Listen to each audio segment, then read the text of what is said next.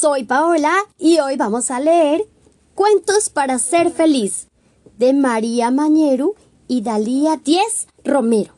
Empecemos. Este cuento va dedicado a Martín, que nos escucha desde el barrio de Villa Santos. El ratoncito vergonzoso. La familia de la señora ratona era muy numerosa, ni más ni menos que doce hermanitos ratones a los que su mamá llevaba al mercado siempre muy penaditos y mejor vestidos. Vaya, señora ratona, dijo el señor topo. Qué guapos y qué mayores están sus niños. ¿Por qué no me los presenta? Por supuesto, señor topo. Estos son mis doce hijitos.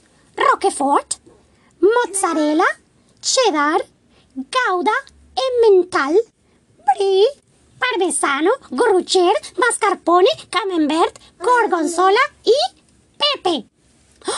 Todos los ratoncitos en una fila muy ordenada sonrieron cortésmente al señor Topo, excepto el pequeño Pepe, que se escondió tras las piernas de su mamá con las mejillas muy coloradas. Sí, con las mejillas muy coloradas. ¿Y a este ratoncito se le ha comido la lengua al gato? dijo el señor Topo. ¿El gato? preguntó Pepe desorientado.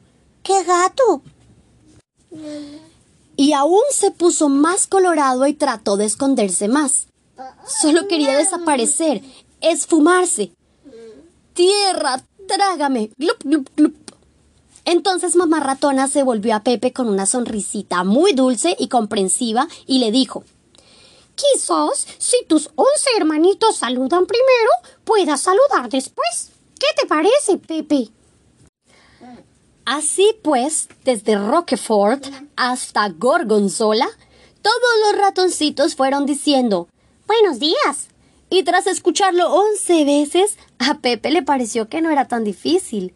Se asomó un poquito por las piernas de su mamá y con un hilito de voz, como era el más chiquito, dijo Buenos días. Y sus once hermanitos se pusieron a aplaudir por lo bien que lo había hecho. Y a Pepe se le pusieron las mejillas aún más coloradas, pero no por la vergüenza, sino por la satisfacción de haberlo conseguido. ¿Y cuál es la enseñanza de nuestro cuento? Ya no me avergüenza. A veces pudimos sentir, vergüenza, como le pasa al ratoncito Pepe. Seguro que te ha ocurrido también a ti. La vergüenza aparece cuando hacemos algo mal o nos preocupa lo que otros puedan pensar de nosotros. De golpe nos ponemos colorados y podemos tener ganas de escondernos y de que nadie nos mire o que nos hable. Cuando sientas vergüenza te puede pasar esto. Las cejas se te arquean hacia arriba, hundes la cabeza en los hombros, te pones rojo, te sudan las manitas, el corazón te late deprisa, te cuesta hablar o tartamudeas, hablas bajito.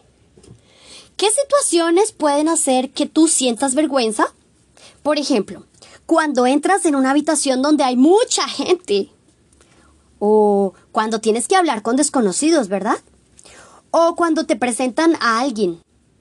Cuando tienes que hablar delante de toda tu clase. O cuando has hecho algo malo, ¿verdad? Cuando sientas vergüenza, respira hondo y aunque te sientas así, confía en ti mismo. Puedes decirte algo así como, aunque me da vergüenza, voy a intentarlo. Si te gustó, te invitamos a suscribirte o a seguirnos y recuerda que así también puedes descargar los episodios y volverlos a escuchar cuando quieras. Compártelo con tus amigos y feliz día. Te queremos. Chao.